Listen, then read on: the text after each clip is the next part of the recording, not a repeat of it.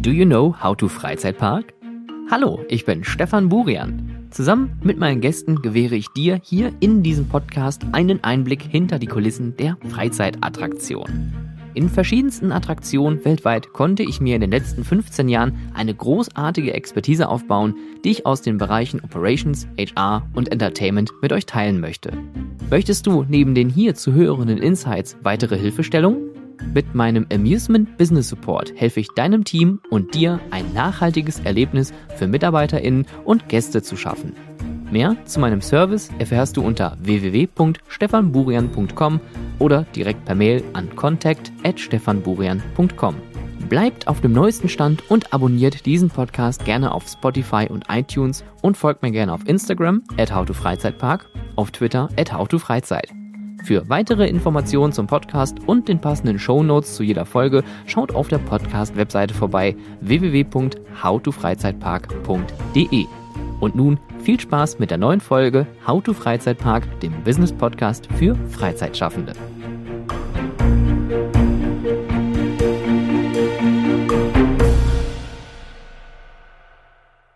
Wir bauen uns heute eine Freizeitattraktion zusammen. Und zwar nicht mit Freizeitattraktionen im Sinne von also Fahrgeschäften oder einem Grundriss oder äh, der Corporate Identity, sondern wir werden heute was richtig, richtig Spannendes machen. Und zwar werden wir uns heute die Organisationsstruktur der Freizeitattraktion anschauen, die wir uns imaginär planen werden. Jetzt denkst du dir sicherlich, das klingt super öde. Es ist vielleicht tatsächlich im ersten Blick ein bisschen trocken, sehr theoretisch, aber tatsächlich, wenn man genauer hinschaut, ist das Thema Organisationsstrukturen gerade bei der Errichtung und Gründung von Neuunternehmen unglaublich wichtig. Denn die Organisationsstrukturen sind im Endeffekt das, was uns am Ende des Tages sagen, was wir für Leute wo an welcher Position mit welcher Qualifizierung benötigen. Das heißt also, wir stellen uns heute vor, wir eröffnen einen Hallenspielplatz irgendwo in Wanne-Eickel. Und äh, den Funpark Wanne Eickel werden wir in gut drei Monaten öffnen.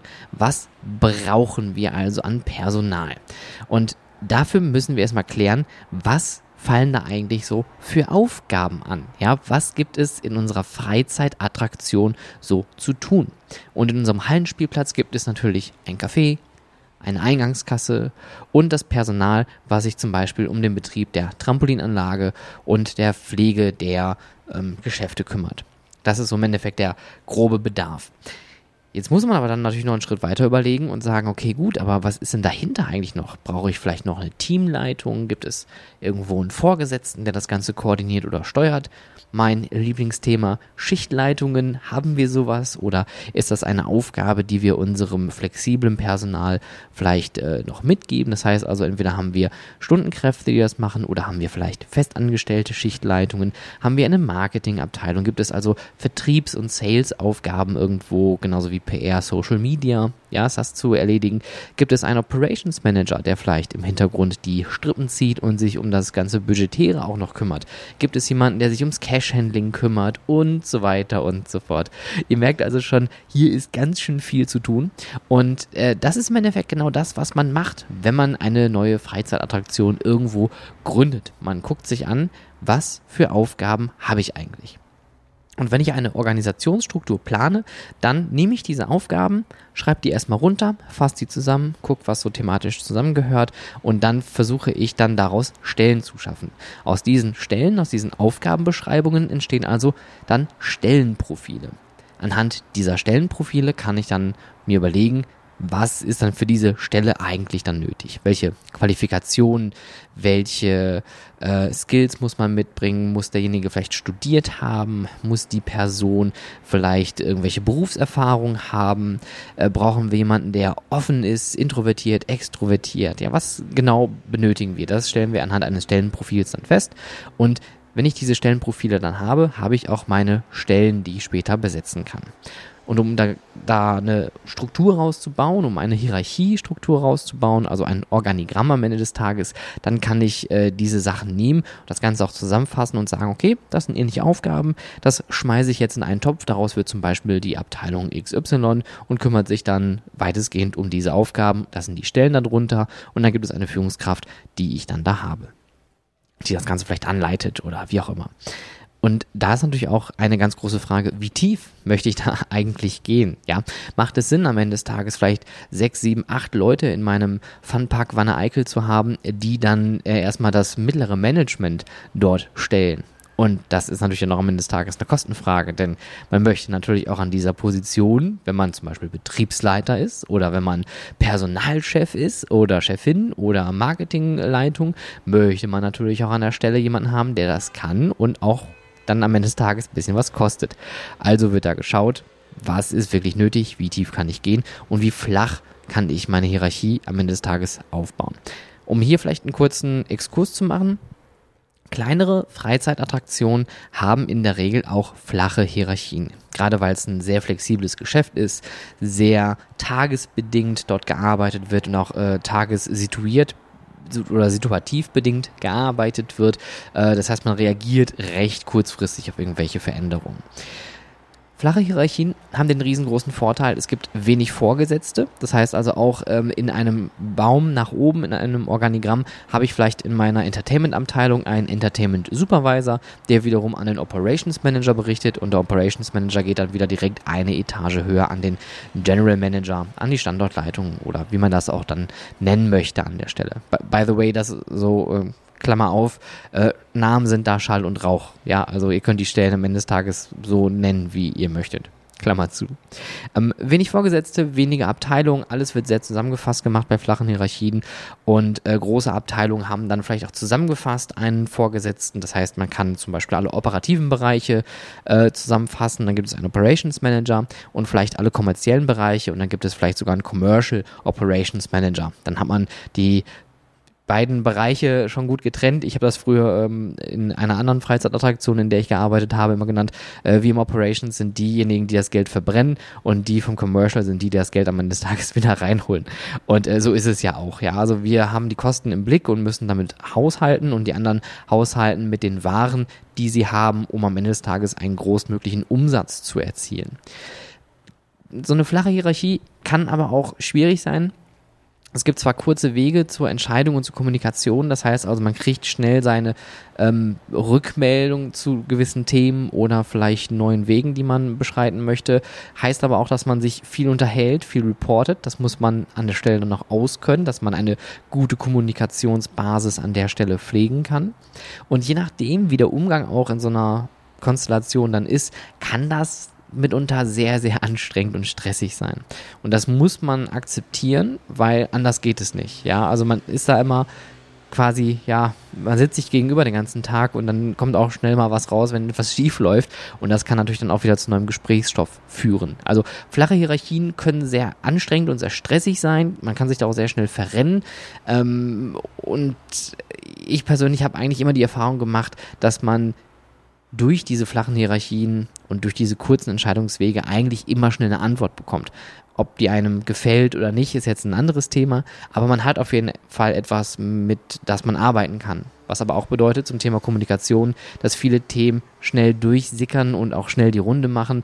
Ähm, da muss man auch dann vielleicht ein bisschen politisch oder diplomatisch agieren, gerade wenn Themen aus der oberen Etage kommen, die nach unten tropfen, dass man das auch aufhängt und gut und positiv mit seinem Team bespricht. Ja, also das sind so die Sachen, die bei einer flachen Hierarchie äh, auftauchen können.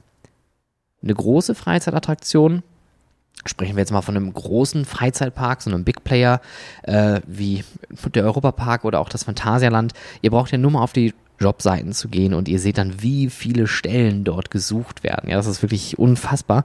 Äh, und äh, hier werden auch Dinge thematisch noch viel fein gegliederter gemacht, weil die dann auch mehr Aufgaben haben. Wenn ich jetzt zum Beispiel eine kleine Freizeitattraktion mit einer flachen Hierarchie habe, kann es in der Regel sein, dass wir einen Marketingmanager haben, der dann aber auch am Ende des Tages alles managt ganz alleine. Vielleicht gibt es mal einen Marketingassistenten oder vielleicht äh, Associates nennt man das dann auch manchmal, die dann dazu arbeiten, vielleicht sogar auf Stundenbasis oder Teilzeit, um gewisse Dinge abzunehmen. Aber in der Regel haben wir eine Person, die alles macht. Und da könnt ihr euch jetzt auch vorstellen, die Aufgabenlast an der Stelle ist dann ein wenig höher.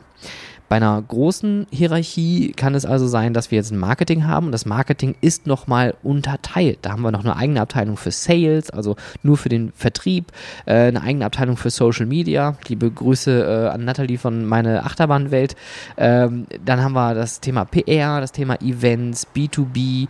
Ähm, das kann so tief nach unten gehen und ein so großes Team auf einmal sein. Äh, vielleicht habe ich sogar noch verschiedene Länder darunter geklustert, weil ich ähm, eine Freizeitattraktion habe, die irgendwo an einer Ländergrenze sitzt. Also versuche ich das auch noch outzusourcen in einer anderen Abteilung, weil das natürlich eine Aufgabe ist, die von speziellen Leuten auch gemacht werden muss, weil Marketing in einem anderen Land heißt auch, das Land sollte man im Idealfall kennen, indem man Marketing macht. Also brauche ich da die Expertise.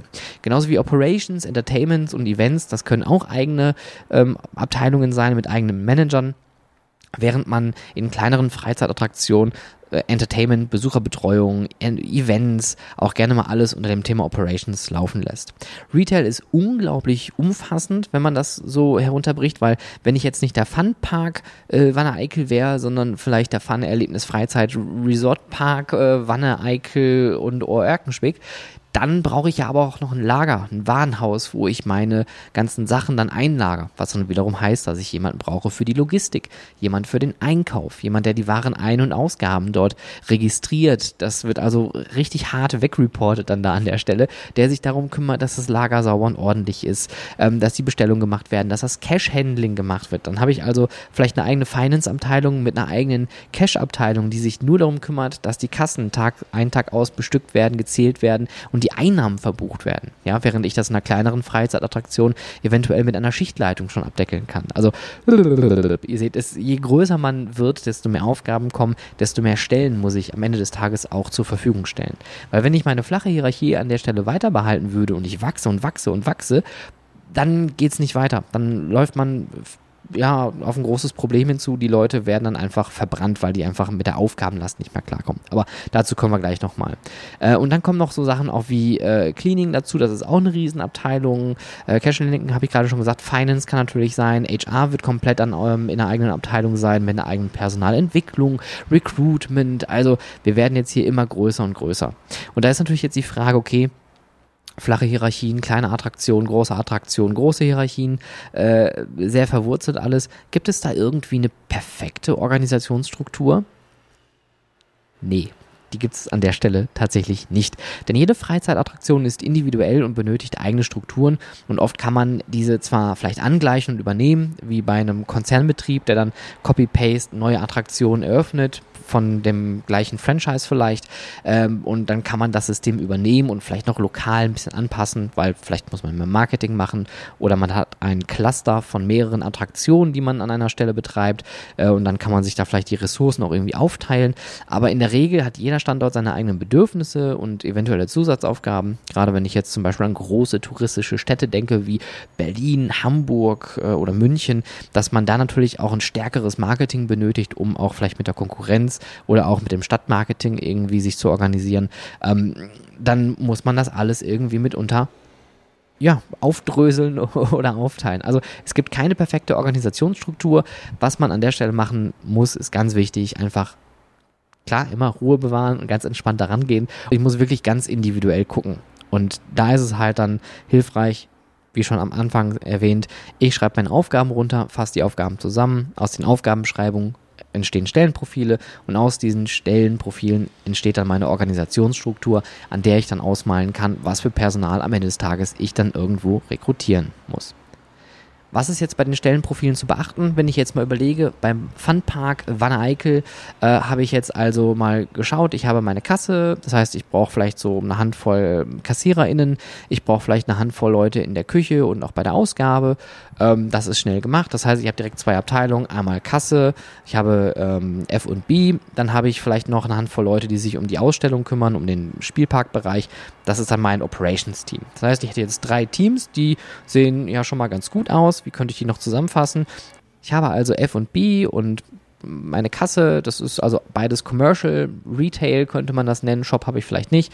Ich schmeiße die beiden zusammen, gucke, dass ich erstmal anfangs damit arbeite, dass ich einen gemeinsamen äh, Vorgesetzten für die Abteilung habe und für meine Operations-Leute in der Ausstellung vielleicht auch jemanden. Und den könnte ich zum Beispiel dann auch als Betriebsleiter einsetzen. Ein Betriebsleiter, der sich um das Gebäude kümmert, aber auch gleichzeitig noch ein Team unter sich hat, äh, was er betreut bzw. auch plant.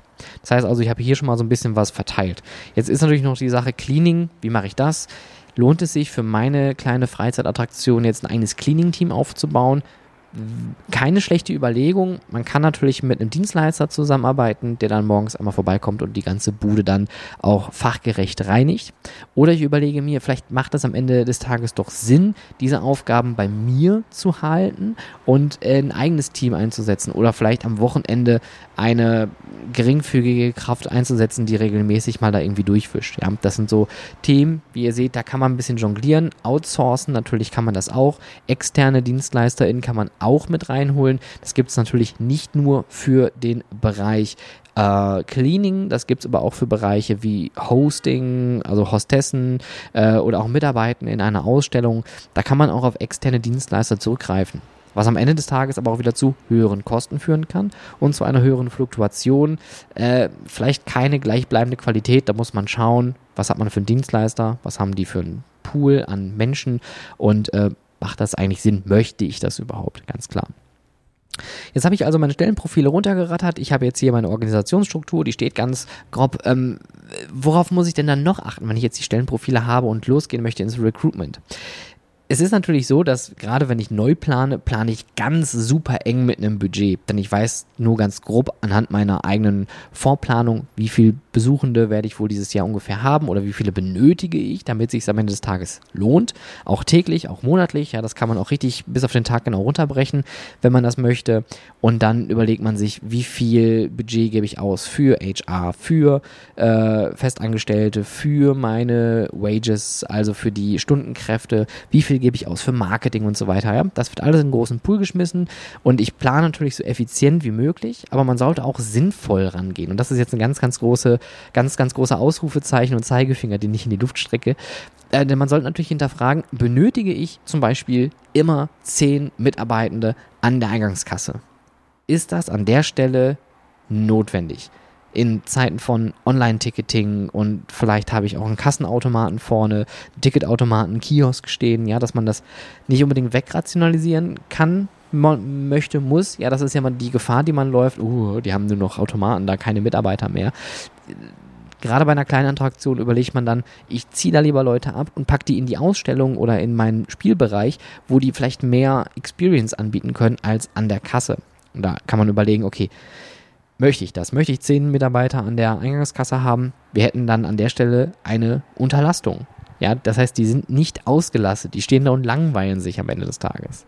Umgekehrt könnte man aber auch sagen, wenn ich jetzt in meinem Funpark schaue, ja, in der Gastronomie, hm, da habe ich so um die Mittagszeit vielleicht einen Koch, ähm, ist ja nur Pommes, Burger und so ein bisschen Bratwurstgedöns und äh, der macht dann die Kasse mit und räumt dann auch vorne zwischendurch auf. Wenn ihr so rangeht, werdet ihr auf jeden Fall diese Mitarbeitenden nicht lange haben. Die sind dann nämlich überlastet. Die haben zu viele Aufgaben für zu wenig Zeit, die in der Stelle nicht ähm, ja, abgearbeitet werden können. Und dann äh, ja, gehen die Leute einfach, weil die sagen, das packe ich nicht mehr. Das funktioniert so nicht. Also die goldene Mitte ist natürlich hier absolut richtig und wichtig. Man sollte sich immer Flexibilität bewahren am Wochenende oder zu Stoßzeiten oder auch am Tage dynamisch arbeiten. Zur Mittagszeit kann man sich vielleicht drei Leute in der Gastronomie äh, ja gut einplanen und dann wird es gegen Ende des Abends halt vielleicht weniger. Und am Wochenende, wenn Kindergeburtstage kommen, werden es wieder mehr Mitarbeitenden. Ja, da muss man tatsächlich vielleicht sogar mit einem äh, Arbeitsplan, so mache ich das immer gerne, wenn ich äh, solche Vorplanungen für Freizeitattraktionen vornehme, dann mache ich wirklich einen Schichtplan auf mit einem Schichtverteiler, wo man stündlich sieht, wer sich wo befindet, wer sich wo bewegt, ab welcher Stunde welcher Mitarbeiter sich wo befindet, damit man das so ungefähr, so grob, aber auch so fein wie möglich am Ende des Tages runterrechnen kann und auch diese Flexibilität hat, damit man vielleicht nicht direkt morgens zur Stoßzeit um 10 Uhr öffne ich, brauche ich noch nicht 30 Mitarbeiter, die eigentlich da wären. Die könnten dann auch eine Stunde später anfangen.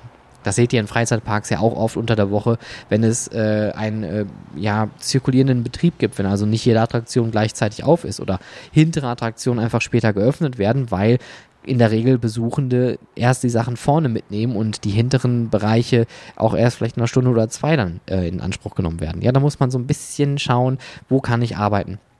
Man kann auch ein totales Missmanagement betreiben, das finde ich auch total äh, interessant. Habe ich letztes Jahr erlebt, da muss ich leider einen Merlin Park an der Stelle mal namentlich nennen, im Thorpe Park, das war absolute Katastrophe und ich weiß leider nicht, äh, wie das passiert ist. Ähm, Im Endeffekt war es so, dass bei Colossus, bei dem großen äh, ja, Looping Coaster, den, den es wirklich keinerlei Erwähnung äh, benötigt äh, und auch den man, glaube ich, gar nicht fahren braucht mittlerweile. Wobei ich glaube, die haben ein Retracking gemacht. Kann das sein? Na, ist egal. Ähm, da waren zwei Mitarbeiter, die haben die ganze Attraktion äh, gerockt und das lief halbwegs, aber ich hätte mir vorstellen können, eine Person mehr, die gerade in der Station die Gates befüllt, hätte es noch ein bisschen schneller machen können, weil genau da hat es nämlich gestockt. Ähm, aber die haben ihr Bestes gegeben. Im Gegensatz zu Nemesis Inferno, den BM Inverted Coaster, ähm, da gab es eher das Problem, dass zu viele Mitarbeitende da waren. Es waren drei Leute im Control Panel, also im Fahrstand, die äh, einer hat da die Knöpfe gedrückt, die anderen beiden haben da wahrscheinlich Pause gemacht, würde ich annehmen. Weiß ich als Besucher ja gar nicht an der Stelle. Äh, und es waren vier Mitarbeiter auf der Plattform, die, die, äh, komplette, die den kompletten Zug B- und entladen haben. Aber die waren alle weder motiviert, vielleicht waren die auch tatsächlich unterlastet und haben dann einfach gesagt, ja, irgendjemand wird das schon machen, weil wir sind ja zu viert hier auf der Plattform. Ähm, und man hat dann gesehen, dass die, die von vorne angefangen haben, ungefähr zwei Drittel des Zuges kontrolliert haben, während die von den hinteren beiden Reihen äh, dann rückwärts oder rücklinks angefangen haben. Die haben sich gar keine Mühe gegeben. Also, wo ist die goldene Mitte? Ist es wirklich notwendig, zwei, vier, äh, sieben Leute in der Station zu haben, wo am Ende des Tages nichts passiert und die Warteschlange ging nicht weiter. Also es war wirklich leider nicht förderlich und leider eine schlechte Momentaufnahme. Also die goldene Mitte, flexibel sein, gucken, was geht, was geht nicht, wo kann ich einsparen, wo kann ich äh, zum Beispiel komplett was weglassen, was nicht nötig ist. Der Moviepark Germany hat es ganz sinnvoll gemacht. Der Highfall, der Intermin äh, Gyros Drop Tower, äh, der, der, hat äh, damals mit drei Mitarbeitern aufgemacht. So wurde das auch von Intermin geplant und ich weiß nicht, ob das auch gewünscht war von Six Flags. Man hat sich aber sehr schnell dafür entschieden zu sagen, okay, wir machen aus drei einen. Und das funktioniert auch bei so einer Art von Attraktion. Ein zweiter an vollen Tagen ist sogar vielleicht auch dann sinnvoll, den damit dazuzustellen, aber einer reicht vollkommen aus, einmal rund zu laufen, die Freigaben zu drücken und dann zu gucken, dass das Ding bedient wird. Also das funktioniert. Wie baue ich mein Unternehmen jetzt eigentlich auf? Wir haben jetzt ja gerade über die äh, Organisationsstruktur gesprochen. Wir haben dann die äh, Stellenprofile. Die Stellenprofile geben übrigens auch wieder, was man so ungefähr dann als äh, Budget mit einkalkulieren würde, im Jahresbudget oder beziehungsweise als Jahresgehalt. Äh, wer reportet an wen? Wer ist vielleicht Stellvertretung für irgendjemanden oder habe ich jemanden, der mir zu reportet? Dann kann ich die Stellenprofile schreiben, die dann nachher zum Recruitment rausgehen und äh, dann kann ich dann da auch noch meine Öffnungszeit mit einbeziehen einbeziehen, meine Stundenplanung, die ich habe, meine Positionsplanung und dann weiß ich ungefähr, wie viele Stunden ich pro Woche dann habe, um etwas dann zu machen. Äh, oder beziehungsweise meine Freizeitattraktion, meinen Funpark Wanne Eickel zu betreiben. Und man rechnet hier oder arbeitet oft mit sogenannten VZS oder FTEs, Vollzeit-Äquivalente oder Fulltime Equivalents. Das heißt also, für jede 40 Stunden, die ich habe in der Woche, brauche ich eine Person. Das heißt, wenn ich jetzt äh, einen Zeitaufwand habe von äh, ich sag mal, 80 Stunden pro Woche brauche ich also zwei Mitarbeiter pro Woche, die ich da einplane, damit die das komplett abdecken können. Das ist natürlich dann immer auf die sieben Tage gerechnet. Man muss natürlich dann da so ein bisschen runterrechnen. Man rechnet auch so Quoten rauf, wie mit Urlaub und Krankheitsfällen. Und daraus ergibt sich am Ende des Tages eine Stundenzahl, die wird dann einfach dann dividiert, dann hat man seine Vollzeitäquivalente und dann klärt man daraus, okay, wie befülle ich die eigentlich, was packe ich da dann nachher mit rein? Äh, sind es Vollzeit, Teilzeitleute, geringfügig Beschäftigte, also MiniJobberInnen oder WerkstudentInnen, die dann mit bis zu 20 Stunden pro Woche arbeiten können oder die äh, MiniJobberInnen, die können bis zu 43 Stunden im Monat arbeiten. Also da muss man dann flexibel sein und schauen, wen habe ich auf dem Arbeitsmarkt, wen kann ich für mich in, begeistern, wen kann ich dann einstellen und und ähm, ja, dann geht man da weiter. Es gibt natürlich auch Stolpersteine. Das äh, Über- und Unterlasten ist natürlich ein riesengroßer Stolperstein, gerade schon geklärt. Aber auch eine Fehlplanung kann schwierig sein. Denn wenn ich jemanden habe, ein Individuum, was total begeistert ist von unserer Attraktion. Er steht im Funpark Wanne Eickel super gerne an der Eingangskasse. Wir merken aber, das ist so das unglaubliche Organisationstalent. Dann ist er da vielleicht falsch. Ja, oder vielleicht äh, kann man den noch anders einsetzen. Vielleicht brauchen wir noch jemanden im Backoffice, der uns da hilft. HR und Recruitment, Personalbeschaffung heißt eigentlich immer die richtige Person zur richtigen Zeit, am richtigen Ort, mit dem richtigen Gehalt und der richtigen Qualifizierung. Wenn ich merke, das passt an einer Stelle nicht, kann ich immer noch überlegen, okay, kann ich ihn vielleicht mit seiner tollen Qualifizierung woanders einsetzen? Kann ich ihm vielleicht durch eine monetäre Veränderung etwas Gutes tun? Ja, da gibt es ganz, ganz viele Stellschrauben, die man immer noch ähm, nehmen kann. Aber man sollte immer schauen, wen habe ich eigentlich in meinem Pool und wer kann was, weil das wird oft unterschätzt, auch gerade in der Personalentwicklung. In der Personalentwicklung heißt es ja auch, dass man sich einen Ist-Zustand anschaut. War, was habe ich gerade hier an Talent und was können die eigentlich? Und, und kann ich dieses Talent vielleicht anderweitig einsetzen? Wenn ich merke, ähm, die in der Gastronomie, die da arbeiten, da sind zwei Leute, die sind elektrisch begabt. Da ist vielleicht sogar einer Elektriker, hat aber durch ein persönliches Schicksal nicht mehr die Möglichkeit, in seinem alten Beruf zu arbeiten aber er kann äh, Dinge mit Elektrik machen und wir brauchen jemanden, der die Lampen repariert, der vielleicht Leitungen legt etc., dann kann man den damit einsetzen. Also man sollte immer schauen, spätestens dann, wenn man im operativen Tagesgeschäft ist, was sind eigentlich, wer sind eigentlich meine Leute, nicht was, sondern wer sind eigentlich meine Leute, meine Mitarbeitenden, was haben die eigentlich so drauf und was kann ich daraus noch schöpfen, um für mich selber langfristig weiterhin erfolgreich zu sein. Das gleiche gilt auch für Führungs- Potenzial, ja, wenn ich sehe, das sind äh, Mitarbeitende, die Organisationstalent haben, Führungsqualitäten, dann kann ich die vielleicht sogar als Teamleitung oder als Assistent einstellen, die mir zuarbeiten und mir am Ende des Tages Arbeit abnehmen. Denn das ist auch eine Sache, die ich auch in meiner Arbeit gerade mit neuen Kundinnen, die in dem Bereich Freizeit und Tourismus etwas langfristiger arbeiten möchten, ist mein Credo, guck, dass du dich irgendwie überflüssig machst. Denn wenn du dich überflüssig machst, hast du die Möglichkeit, dich aus dem Tagesgeschäft zurückzuziehen und dich strategisch auf deine eigene Ausrichtung zu konzentrieren. Ja, das heißt also nicht, dass man sich selber aus dem Betrieb entfernt. Natürlich sollte man klar Interesse dran haben. Dafür macht man das ja, weil man Bock drauf hat. Aber ähm, wenn ich gerade an so Kunden denke und Thomas Meyer hatten wir ja hier auch ja schon mal äh, im Interview gehabt, für den ich auch schon sehr lange arbeite und auch sehr gerne arbeite, weil er hat eine langfristige Vision, die lässt sich aber natürlich nur so umsetzen, wenn wir jemanden haben, der seine Arbeit an der Stelle irgendwo abnimmt, damit er die wichtigeren Aufgaben am Ende des Tages übernehmen kann. Strategisch arbeiten, taktisch arbeiten, langfristig schauen, wo geht die Reise hin und wie entwickelt sich mein Freizeitunternehmen.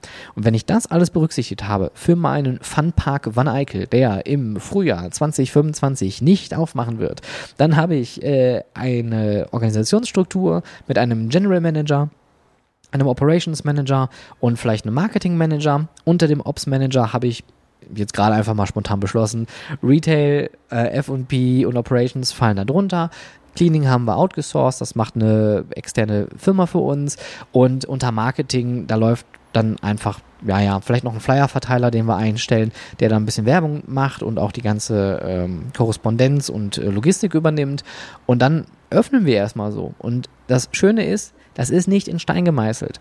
Dieser Baum kann wachsen. Die Wurzeln, die Äste, die können wir immer noch verändern. Wir können immer noch wachsen und gedeihen an der Stelle. Und wenn wir merken, irgendwo entwickelt sich plötzlich ein neuer Arm, dann sollte man mal überlegen, okay, ist es wert, an der Stelle Geld auszugeben, um hier zu wachsen und zu erweitern, weil am Ende des Tages, wenn ich dort Geld investiere, um dort vielleicht ein eigenes Team aufbaue mit eigenen Aufgaben, die sich aber konzentrierter auf die Aufgabe stürzen können, als ich das mit meiner eigenen Abteilung tun kann. Wenn ich also merke, F und B und die Kasse, das funktioniert bei mir eigentlich gar nicht, dann würde ich mir überlegen, ob ich einen Commercials Operations Manager noch dazu packe oder vielleicht erstmal einen Teamleiter, um zu gucken, wie das klappt. Äh, der kann dann immer noch an mich reporten und die Zahlen dann weitergeben dann können wir immer noch gucken, okay, ich habe das gar nicht mehr in der Backe, er kümmert sich um das Kommerzielle, weil er hat einfach die Ahnung davon und er kann die auch so anleiten, dass es am Ende des Tages funktioniert den Shop bestücken, wenn wir einen auch noch haben möchten. Er kann sich um die Kasse kümmern und auch da Weiterentwicklung betreiben, während ich dann zum Beispiel schon wieder eine Aufgabe weniger habe. Ja, nur weil ich mir eine Aufgabe abschiebe, heißt es nicht, ich bin faul, sondern das heißt nur, dass ich mich mehr auf andere Aufgaben konzentrieren kann. Und das ist ja am Ende des Tages, was wir machen möchten. Uns fokussiert auf eine Aufgabe stürzen und die zur vollsten Zufriedenheit erfüllen, wenn nicht sogar weiterzuentwickeln. Schlussbremse, ab in die Station, Bügel auf, das war's. Liebe Freizeitschaffende, diese Fahrt ist nun vorbei. Der Ausgang befindet sich auf der rechten Seite. Vergisst nicht auf dem Weg nach draußen eure Taschen mitzunehmen und diesen Podcast auf iTunes und Spotify sowohl zu bewerten als auch zu abonnieren. Wenn ihr Anmerkungen, Feedback und Themenwünsche habt, dann schreibt mir doch gerne über Instagram at howtofreizeitpark, über Twitter at howtofreizeit oder direkt per Mail an contact at stefanburian.com. Aktuelle Informationen und Shownotes zum Podcast findet ihr auf www.howtofreizeitpark.de. Wenn ich dich neugierig gemacht habe und du das Potenzial deiner Freizeitattraktion für MitarbeiterInnen und Gäste nutzen möchtest, unterstütze ich dich gerne mit meiner Expertise. Mehr zu meinen Dienstleistungen findest du unter www.stefanburian.com und vereinbare direkt einen Termin per Mail unter contact@stefanburian.com. Vielen Dank fürs Zuhören, habt eine hervorragende Woche und bis bald.